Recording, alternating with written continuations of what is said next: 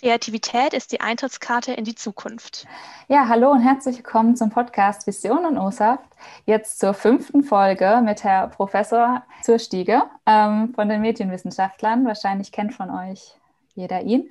Ähm, ja, Herr Professor Dr. Zustiege, wollen Sie sich vielleicht kurz ähm, vorstellen zu Ihrem Werdegang, einige Infos geben? Warum Kommunikationswissenschaft? Was hat Sie damals besonders daran interessiert und auch was vielleicht Ihre Motivation war, diesen Weg einzuschlagen? Ich hatte nach der Vorstellung oder nach der Schule viele Vorstellungen davon, was ich äh, machen wollte. Ähm, am äh, Fach Kommunikationswissenschaft, das ich in Münster dann angefangen habe zu studieren, hat mich interessiert, dass es ein Fach war, bei dem man äh, von seinen Dozentinnen und Dozenten dezidiert gefragt wurde, was einen interessiert und wo, was man machen möchte. Und ich hatte mich für andere äh, Studiengänge interessiert, da war das, äh, äh da war das nicht so. Also da äh, bekam man ein ziemlich äh, starres Programm vorgelegt und das musste man dann machen.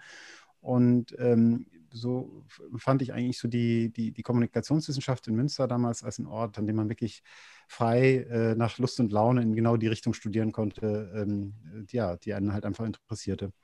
Deswegen ich, bin ich dabei geblieben und ähm, habe es also bis heute auch äh, immer dabei äh, gelassen, einfach mich mit den Themen auseinanderzusetzen, die mich interessieren und für die ich gerade brenne. Und ein Forschungsschwerpunkt von Ihnen ist ja auch die Werbung. Was ist so das Besondere an Werbung? Was zeichnet die so aus? Mit, mit Werbung habe ich mich wirklich viel beschäftigt und daher fällt es mir schwer, jetzt diese, diese Frage zu beantworten. wenn vielleicht äh, oder wenn ich etwas äh, hervorheben sollte, dann vielleicht das. Äh, ich, äh, ich, ich finde es faszinierend, dass hier eine Kommunikationsform ist, die nach äh, einheiliger Auffassung aller, äh, ich sage mal, lügt, dass, was das Zeug hält und uns sozusagen das Blaue vom Himmel herunter verspricht. Mhm aber wir trotzdem jeden Tag von neuem auf diese, diese Versprechen äh, uns einlassen und äh, sie auf eine gewisse Art und Weise ja auch genießen, dass sie sozusagen, das hat mal ein Berliner Kommunikationswissenschaftler namens äh, äh, Norbert Bolz gesagt, ähm, sie, die Werbung verschafft zwar kein, kein Bedürfnis und Befriedigung, aber sie verschafft unserem Begehren Anerkennung. Und das ist sozusagen das, was ich an der Werbung die, die, die spannend finde, dass sie, dass wir ihr eigentlich, dass wir, wir, wir Zuschauerinnen und Zuschauer, wir Rezipientinnen und Rezipienten, ihr, sie mit einer so enormen Freiheit ausstatten, äh, die sie dann wiederum kreativ füllt. Ja, das, das fand ich immer spannend. Würden Sie dann auch sagen, dass es genau diese Freiheit ist und dieses Blaue vom Himmel, was uns die Werbung verspricht, die uns dann motiviert, das Produkt hinter der Werbung zu kaufen? Na, ähm, ich, ich würde eher sagen, Werbung stellt die großen Fragen, die wir uns auch selber in unserem Leben stellen und die wir uns immer und immer wieder stellen, ohne sie jemals endgültig zu beantworten.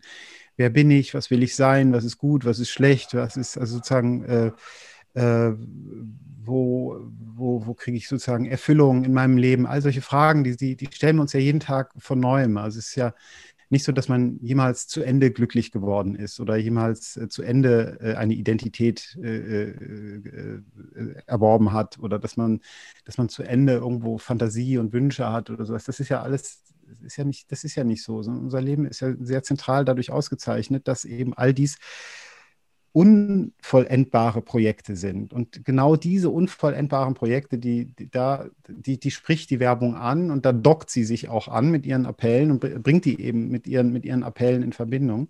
Und das, äh, das führt dazu, dass wir uns darauf einlassen. Könnte man dann aber auch grundsätzlich davon ausgehen, dass uns Werbung motiviert? Also könnte man genau von der Motivation ausgehend von Werbung dann auch sprechen? Naja, es wird ja nicht nur für Reißzwecken und ähm, äh, Autoreifen oder, oder, so geworben, sondern es wird ja auch, wird, wird ja auch für Ideen geworben. Also da kommt ja der, da kommt ja die Werbung als eine, eine moderne Erscheinung her. Äh, was manche vielleicht nicht wissen, ist, dass sozusagen die katholische Kirche sehr eng mit, mit der Werbung und der Propaganda verbunden ist. Sie hat nämlich im 17. Jahrhundert eine Kongregatio, ein Ministerium gegründet, das sich ausschließlich mit Propaganda be beschäftigen sollte. Mhm. Und äh, das heißt, diese, diese Werbung für Ideen, die Werbung für Überzeugungen, äh, aus denen heraus dann Motivation entsteht, ja, äh, das, äh, das ist etwas, was in der Werbung natürlich äh, selbstverständlich geschehen kann. Mhm. Können Sie dahingehend auch einen Bogen ziehen zu der Werbearbeit von Influencern ähm, und den Maschen? Also, weil theoretisch machen ja die Influencer, benutzen ja schon bestehende Werbung oder machen auch neue Werbung. Wie funktioniert es denn da? Also wie motiviert es uns bei denen? Bei, ja, bei Influencern ist im Grunde genommen die, oder die zentrale Aufgabe eines Influencers besteht darin, diesen Widerspruch, den ich vorhin angesprochen habe, ähm, zwischen einer offensichtlichen Interessengeleitetheit auf der einen Seite und einer Authentizität auf der anderen Seite, den sozusagen nochmal auf einer übergeordneten Ebene zu bearbeiten. Also in Bezug auf die Werbung haben wir das alle schon ganz gut verinnerlicht und wir haben also, wir haben daher auch unsere, unsere Rezeptionsroutinen in Bezug auf Werbung.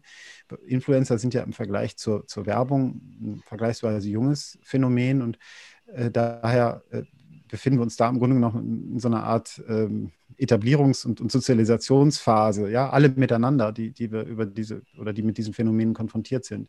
Und Influencer ziehen eben sehr, sehr viel Persuasionspotenzial aus, ähm, aus der Authentizität, die man ihnen zuschreibt. Ja, also, äh, denn je, je, mehr Authentizität wir ihnen zuschreiben, je, je mehr Selbstständigkeit von werblichen Appellen, von, von, von der Finanzierung durch Werbe, die werbetreibende Industrie. Je mehr wir ihnen das zuschreiben, desto effizienter können die eigentlich ihren Job machen. Und daher investieren die sehr, sehr viel Inszenierungsenergie genau da, da rein, sozusagen Authentizität äh, gegenüber ihren, ihren Followern äh, darzustellen und herzustellen. Mhm, okay. Und Sie haben gerade auch gemeint, dass es, dass Influencer so eine Neuerscheinungen, ich muss jetzt irgendwie an eine neue Modeerscheinung denken, sind. Glauben Sie, die halten sich? Ja, auf jeden Fall. Also ich meine, wie, wie alles hat natürlich, haben auch Influencer ihre Geschichte, ja. Also so natürlich, äh, und zwar eine Geschichte, die, die beginnt lange, äh, bevor es Bibis Beauty Palace gegeben hat. Also das heißt, äh, man hat schon in den 40er Jahren sich über, über Opinion Leader Gedanken gemacht und, und man, man weiß das ist sozusagen diese, diese auch, und auch das war damals schon sozusagen nicht gänzlich neu. Also man hat schon immer gewusst, dass es bestimmte Personen gibt, die ähm, aufgrund ihres Charismas, aufgrund ihres Wissens, aufgrund ihrer sozialen Stellung auf andere ähm, gewirkt haben. Ähm, also insofern ist, ist der Influencer, die Influencerin von heute jetzt nicht gänzlich neu, aber sie ist sozusagen in der, in der Gesellschaft, in der, in der Breite, in der dieses gesellschaftliche Phänomen zu beobachten ist, in der, auch in der, in der, der, der Kommerzialisierung, ja, die, die dieses Phänomen äh, erfährt. Das ist sicherlich neu und daran wird sich auch in, Zukunft, in näherer Zukunft, aber auch in mittlerer äh, Zukunft meiner Ansicht nach nichts ändern. Im Gegenteil, das wird sicherlich noch weitergehen und weiter professionalisiert werden. Okay. Und wenn wir uns jetzt aber richtig informiert haben, dann äh, beschäftigen Sie sich ja nicht nur mit Werbung, sondern eben auch speziell mit sozialen Medien. So ist es. Genau. Und ähm, da unsere Frage, was fesselt Sie denn eigentlich so an diesem Thema sozialen Medien oder Social Media? Also da gibt es ähm, zwei oder drei, drei Bezugspunkte in meiner, in meiner Forschung.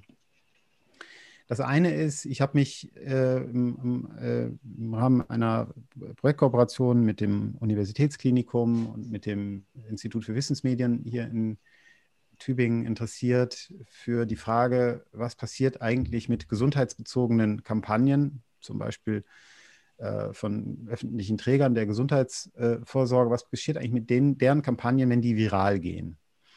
Ja, und was passiert damit, wenn die jetzt zum Beispiel in den sozialen Medien kommentiert und rekontextualisiert werden, wieder aufgegriffen werden? Das hat mich mhm. interessiert. Meine, mhm. meine, Hypothese war die, dass es gewisse Wirkungsrisiken birgt, wenn ähm, ich sag mal, die öffentlichen Gesundheitsträger oft darauf, darauf setzen, dass eine Kampagne viral wird. Denn dann müssen die ja mit besonders drastischen, aufsehenerregenden Motiven arbeiten. Und wenn die jetzt sozusagen in, in verschiedenen Kontexten weit jenseits des ursprünglichen Verwendungskontextes und der Verwendungsabsichten rethematisiert werden, dann, dann birgt das Wirkungsrisiken. Also damals ging es um so eine Kampagne, äh, die gegen Adipositas und Übergewicht im Kindes- und Jugendalter warb. Und so ein, ein, negativer Effekt hätte dann beispielsweise darin bestehen können, dass jetzt auf einmal eine, eine in den sozialen Medien auf der Grundlage dieser Kampagne, die eigentlich was dagegen tun sollte, äh, eine besondere Stigmatisierung eben dieser Personengruppe stattfindet. Also das war so ein Thema, was, was mich interessiert hat, ne? was diese, diese Weiterverarbeitung von, von, von viralen Kampagnen.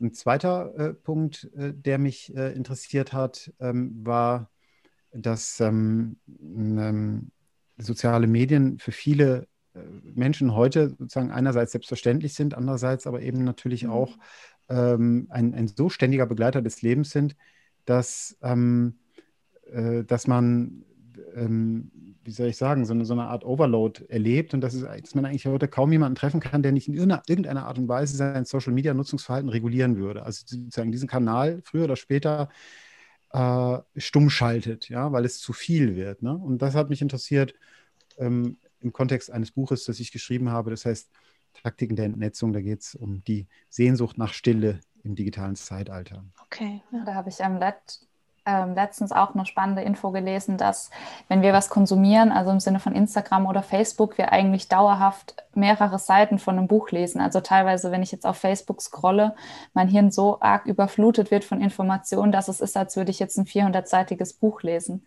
Ähm, das erinnert mich gerade daran. Genau, das ist die gute Nachricht. Die schlechte Nachricht ist, dass wir dieses Buch eben nicht lesen, sondern ja. dass wir Facebook lesen. Das ist genau. so. Ne?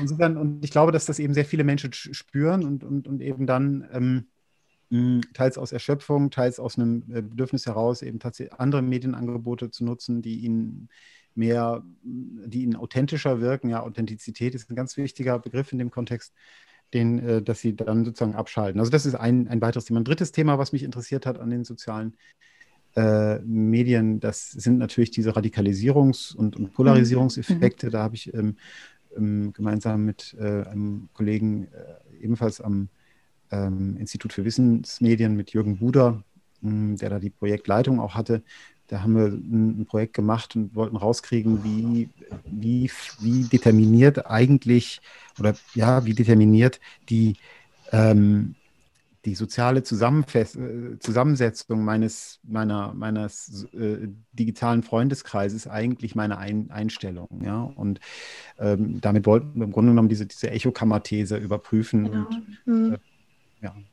Da kommen wir auch nochmal. Genau. Sorry, Theresa. Ja. Genau, ich wollte gerade sagen, hierzu haben wir auch nochmal eine Frage in Bezug eben auf unser Thema Motivation weil eben ja ein weiterer Aspekt von äh, sozialen Medien eben diese Bildung von Echokammern darstellt, wie man bei ihnen lesen kann, ähm, in denen eben wenn ich das jetzt richtig verstanden habe, ähm, sich Gleichgesinnte ja finden, die sich über kontroverse Sachverhalte austauschen, aber eben nur von einer Sichtweise heraus das Ganze und eben nicht ähm, kaum Meinungen von außen zulässig sind hierbei. Und genau, und da wollten wir Sie jetzt fragen, wie Sie denn diesen Aspekt einschätzen oder diesen Faktor einschätzen, eben diese Bildung von Echokammern in sozialen Medien, aber auch in Bezug auf Motivation, ob Motivation innerhalb dieser Echokammern geschehen kann und wenn ja, welche Art von Motivation das hier ist, weil das ist ja dann nicht diese typische normale, sondern eben, wie Sie jetzt bereits gesagt haben, vielleicht so eine, ja, so ein bisschen radikal angehaucht. Ich, ich kann es selber schwer beschreiben. Mhm.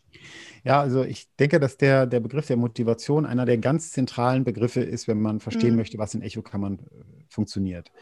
Und bevor wir, bevor wir uns da vielleicht noch ein bisschen näher darüber unterhalten, vielleicht ganz kurz eine Abgrenzung. Also so diese, diese großen Befürchtungen, sage sag ich mal so, seit seit der ersten Dekade äh, des, des 21. Äh, Jahrhunderts, dass die digitalen Medien zu einer Parzellierung, zu einer Zerstückelung der Öffentlichkeit führen, mhm. in, in eine, ein, ein, ein Universum an gegenseitig blinden, ja, oder füreinander blinden Teilöffentlichkeiten äh, zu einer Struktur, für die ähm, Eli Pariser den Begriff der Filterblase äh, mhm. gefunden Ne? Also sozusagen diese Angst, die hat sich eigentlich so im Lichte der, der aktuellen Forschung als, äh, wie soll ich sagen, zwar noch, noch nicht gänzlich vom Tisch, ja, aber äh, momentan auch nicht als die, die, die, das, das größte Problem des digitalen Zeitalters ja. und, und der sozialen Medien erwiesen.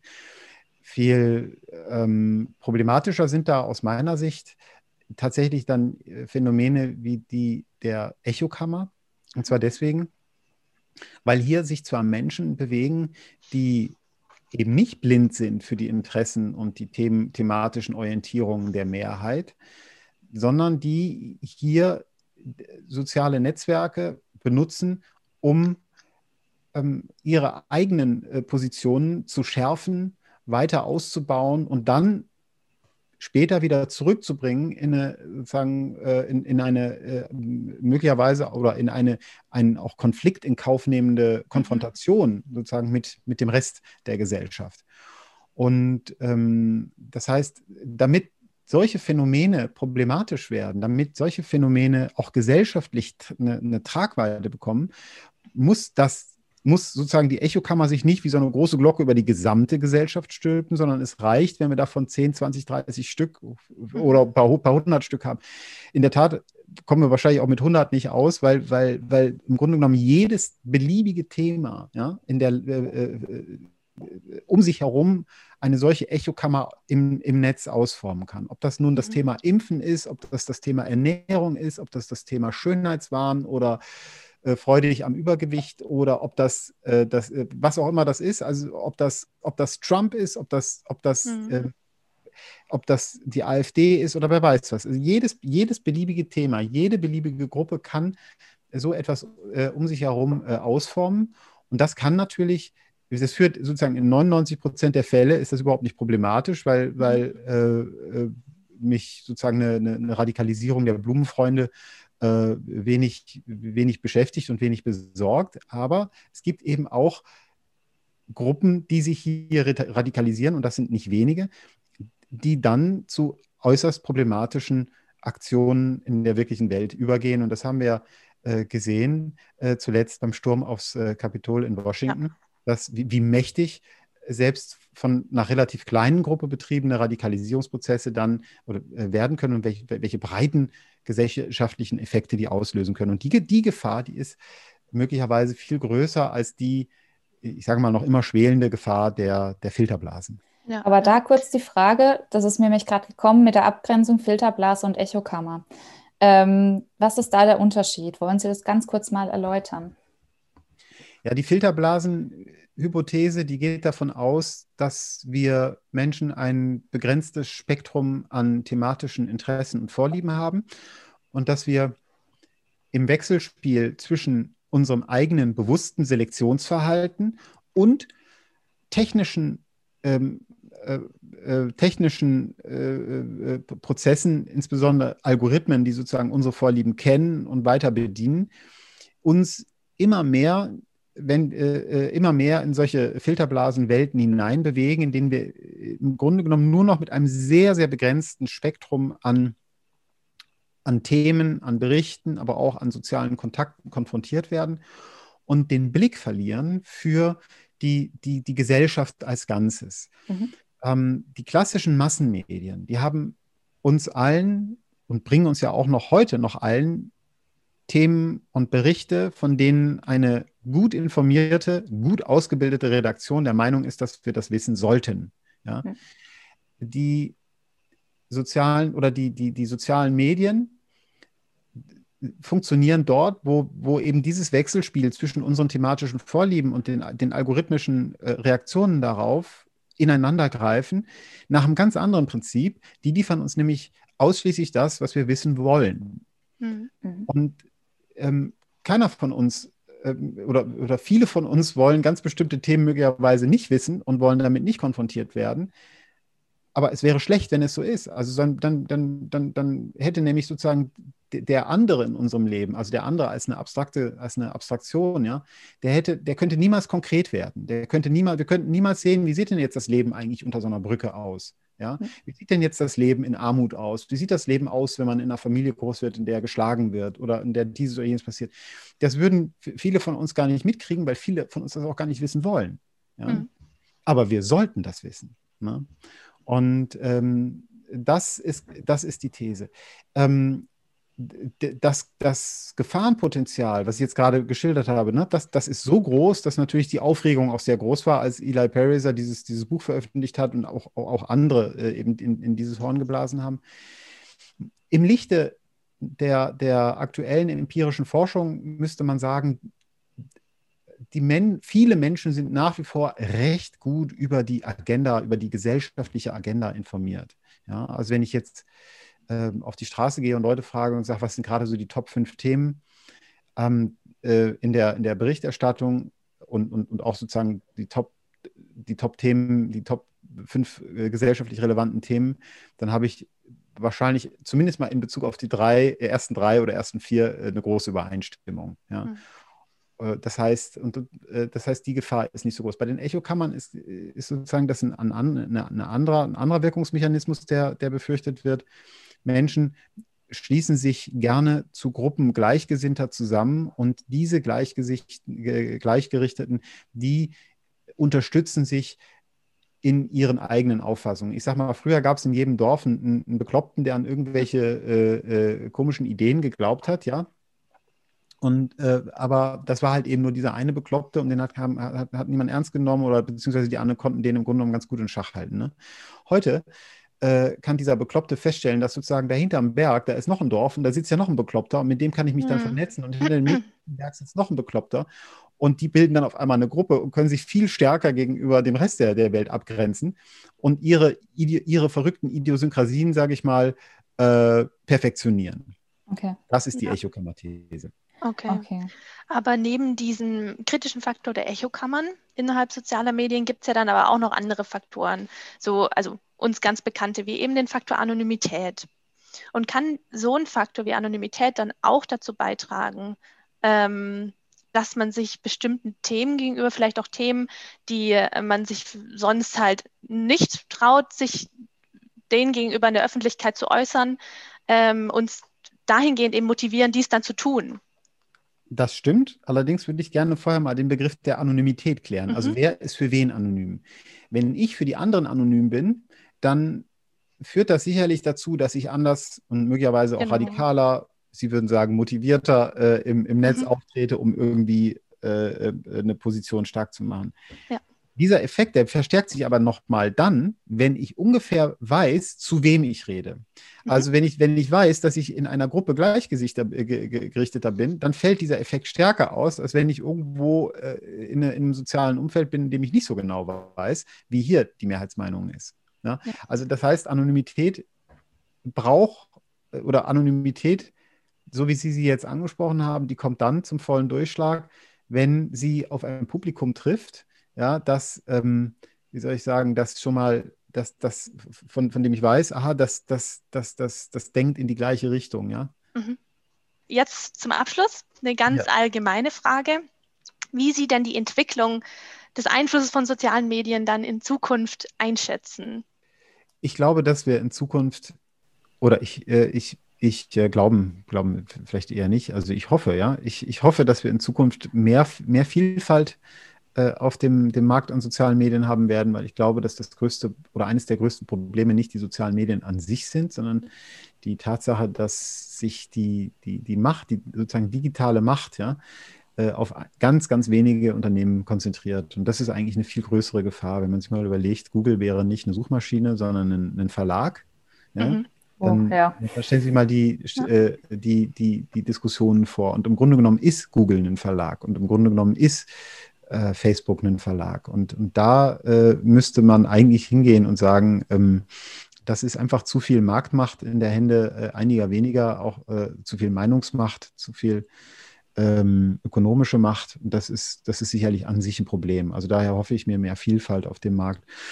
Und das ist, dass, dass wir sozusagen, äh, dass soziale Medien weiterhin wichtig äh, sein werden, steht für mich außer Frage. Ja, ja.